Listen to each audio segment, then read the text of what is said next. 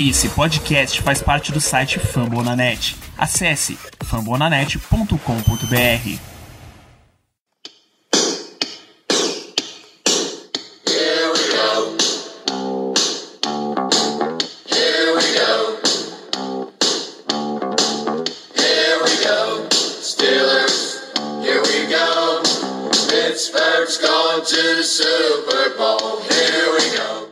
Muito bem, pessoal, estamos aqui para mais um episódio de No Terrão, esse programa que não precisa de apresentações super formais. Eu sou Danilo Batista, estou aqui com o Ricardo Rezende e a gente vai fazer, fazer um plantão das últimas dos Steelers, que foram, que é cada uma mais inacreditável que a outra, né? Boa noite, Ricardo.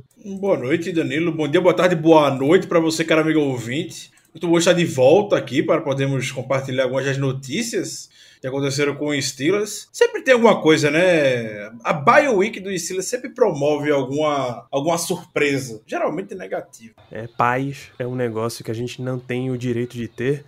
Vou entrar nesse princípio, inclusive, de paz, e vamos falar sobre o cara que teve menos paz em Pittsburgh nessa última semana, o senhor Mike Tomlin, Ricardo. Me explica que história é essa de Mike Tomlin, candidato a treinador de USC, bicho? Pobre Mike Tomlin, né? Só metem o coitado do Mike Tomlin em roubada.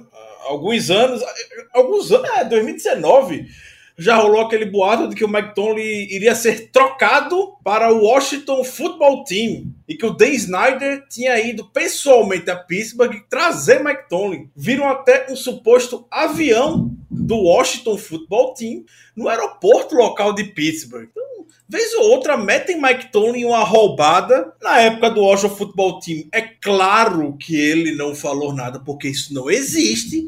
Não aconteceu absolutamente nada. Ainda mais porque foi logo depois do Jay Gruden lá ter sido demitido.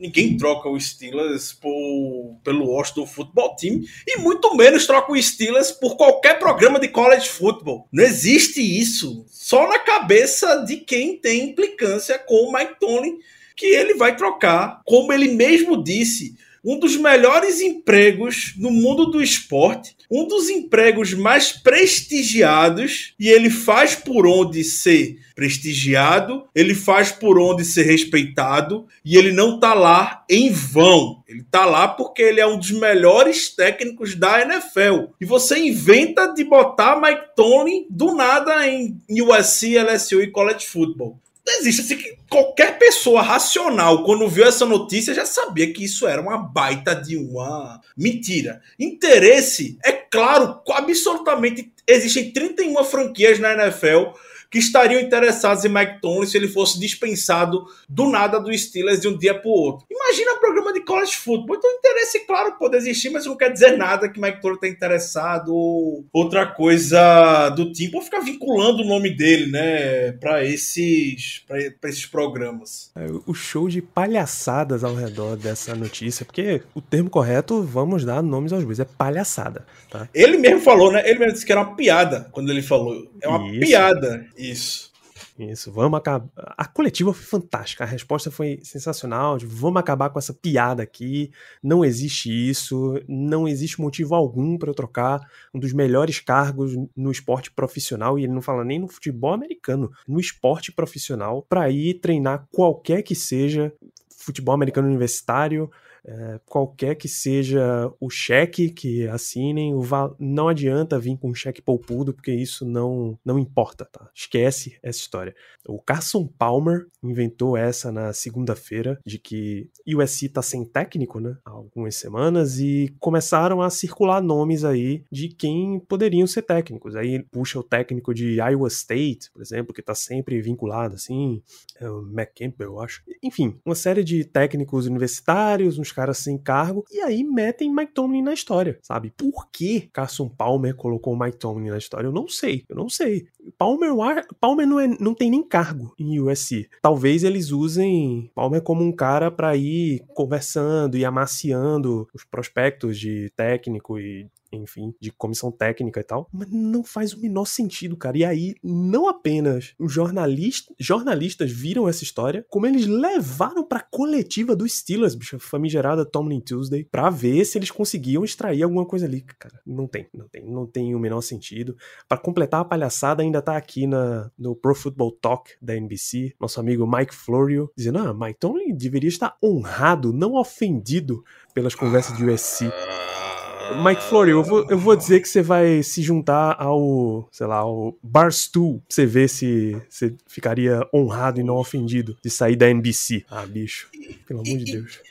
Quem entendeu muito bem o recado vale destacar demais, porque esse, esse jornalista ele é constantemente ridicularizado, muito pelo jeito dele e tudo mais.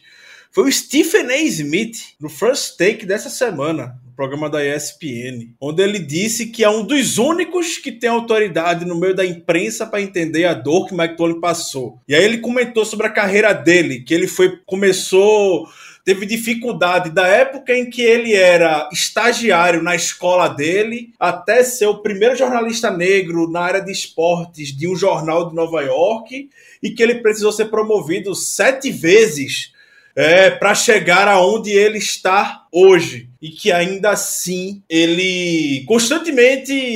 Ele, e ele disse: eu, eu tenho meu jeito, eu tenho minha maneira de agir, mas constantemente eu sou posto em, em xeque aqui. Então eu entendo a dor do, do Mike Tomlin. É isso.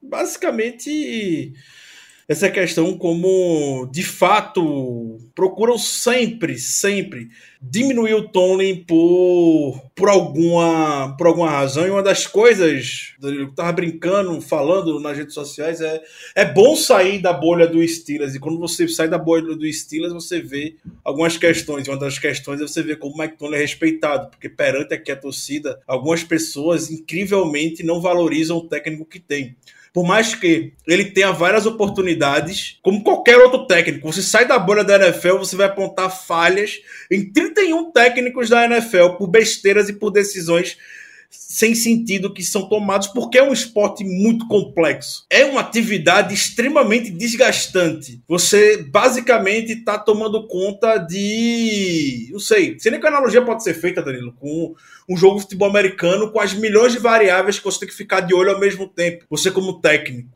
É uma atividade difícil, é uma atividade que você vai tomar decisão idiota, vai errar muito, vai errar muito, mas isso acontece com absolutamente qualquer pessoa da liga. É claro, a gente se prende muito, porque vivemos dentro da bolha chamada Pittsburgh Steelers. Mas uma das coisas que eu gosto muito de ver quando saio é, é isso. Existem 31 times, existem 31 técnicos na NFL que pedem a demissão toda santa semana. Isso é bem forte dois aspectos nesse sentido de respeito por Tomlin que você citou. Primeiro é que ele, na resposta na coletiva, ele claramente diz por que ninguém faz essa mesma pergunta para o Sean Payton, por que ninguém faz essa pergunta para Andy Reid, que são outros técnicos que são tratados no mesmo nível de respeito dentro da NFL. O próprio Stephen A. Smith ele, ele levanta uma boa resposta para isso, né? que é questão racial, porque tem, teriam pessoas incomodadas que Mike Tomlin, um head coach negro no Pittsburgh Steelers, joga esse cara de volta para a universidade, joga na Califórnia, e Califórnia tem muito sol, aceita pessoas negras e é isso daí. E por isso as pessoas não estariam perguntando. É, para mim, o, o, fantástico foi o Pat McAfee falando a respeito, que ele também entrou nessa vibe. Meu irmão, para com isso, pô, para com isso. Eu sei que tem gente na torcida, e, é, e reforça o que você tava dizendo, Ricardo, que quando você microanalisa o time, você começa a ver cada pequena decisão que o time vai tomando, algumas coisas te cansam, alguns momentos você até pensa em encerrar essa, essa parceria, esse contrato e tal, mas depois, quando você pega na, no grande cenário das coisas, você dá um passo, você tá olhando muito para a árvore, você dá um passo para trás para ver a floresta inteira, aí você vê a dimensão do que você tá adiante. E fecha essa história que Ben Roethlisberger hoje foi dar entrevista dando, com luvinha de USC, né, bicho? Perdeu o vestiário o Mike Tomlin, Ricardo? Claramente mais um exemplo de que Mike Tomlin perdeu o vestiário. É mais um boato sem noção, viu? É mais um boato sem noção esse que até hoje vai dar sempre essa cutucada. É isso. O tópico de notícia que a gente tem, que é claramente uma perda de vestiário, é que a gente tem um dos nossos jogadores mais interessantes da temporada, Melvin Ingram, aparentemente não só estaria disponível para trocas, como estaria solicitando sair de Pittsburgh, cara. Mais um claro exemplo de como o Mike Tomlin perdeu o vestiário. Um jogador, com todo respeito à história do Melvin Ingram, que chegou claramente para ser reserva, porque ele não seria titular, tendo o melhor jogador defensivo da NFL, que é o TJ Watt, e tendo uma estrela em ascensão, que é o Alex Highsmith, disponíveis. Eu tenho plena certeza que todas as expectativas com o jogador foram setadas. E desde então, sinceramente, elas vêm sendo cumpridas. E não é como se Melvin Ingram não tivesse jogando nenhum snap. Eu vi gente falando que ah, a mesma coisa aconteceu com James Harrison há alguns anos atrás, e aí ele parou no Patriots. Para mim, é Nossa. totalmente diferente. Totalmente diferente. O James Harrison nem entrava em campo, o James já estava sendo nativo naquela época. Nem em campo ele entrava. Teve um jogo que o James Harrison saiu no meio do jogo, porque ele não estava ativo para a partida, pegou um carro e foi embora. Não vou jogar. O, o, o, o Melvin Ingram tá sendo ativo, ele tá tendo sua participação. Mas absolutamente todo mundo, acredito que o único que não sabia disso era o Melvin Ingram, esperava que ele fosse ser um pass rusher muito valioso, iria entrar em situações óbvias de passe.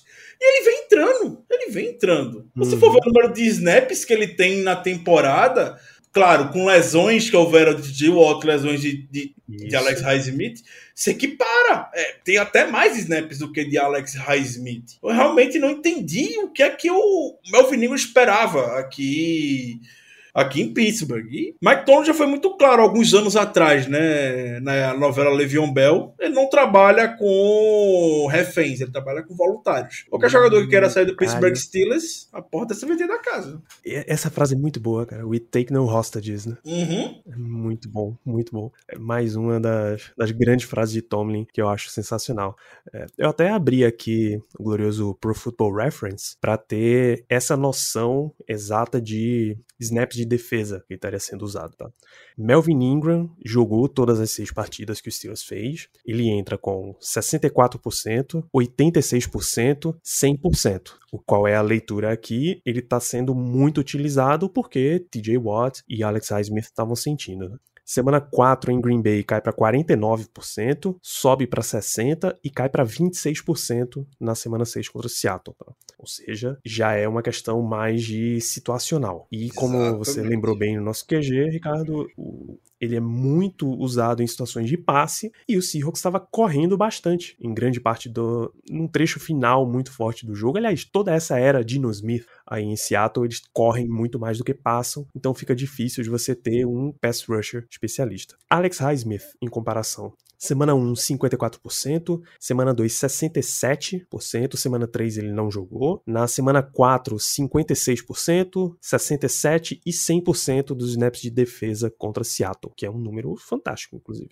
É, ou seja, você está usando o seu pass rusher número 3 como um pass rusher número 3, como um edge rusher número 3, um outside linebacker número 3. Se ocorreu algum problema de expectativa que talvez possa ter acontecido nessa 100% de participação na semana 3, aí é uma questão de diálogo, que com diálogo você resolve. Se ele se viu numa posição de, ok, eu fui usado 100% há três semanas atrás e agora eu tô em 26, eu gostaria, eu estou me sentindo bem e quero ir para outro time, é um direito que assiste o jogador. A gente acha que ele tá correto? Não. Exato. E a situação ideal que o Melvin Ingram vai surgir é justamente como se fosse na semana 5.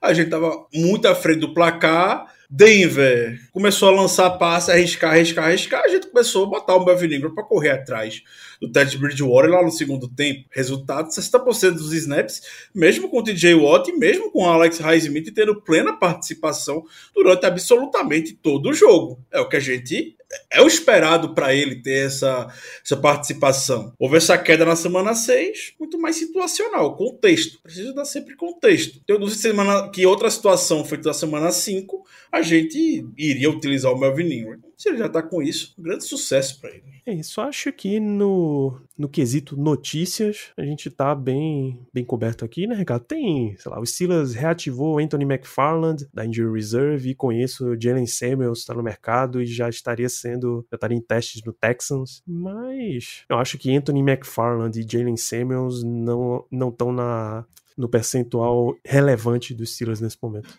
Um grande abraço pro Jalen Simmons, obrigado pelos serviços prestados. Exatamente. Você tem mais alguma coisa que gostaria de acrescentar em termos de notícia, Ricardo? Em termos de notícia, absolutamente nenhuma. É isso, então a gente fecha esse glorioso no terrão por aqui. Fiquem atentos para o feed que em instantes a gente já tem mais um episódio de Black Yellow Brasil Podcast, agora com a previsão do restante da temporada e não muito depois o pré-jogo para nosso retorno aos campos. Steelers e Browns, semana 8. Grande abraço para todos vocês.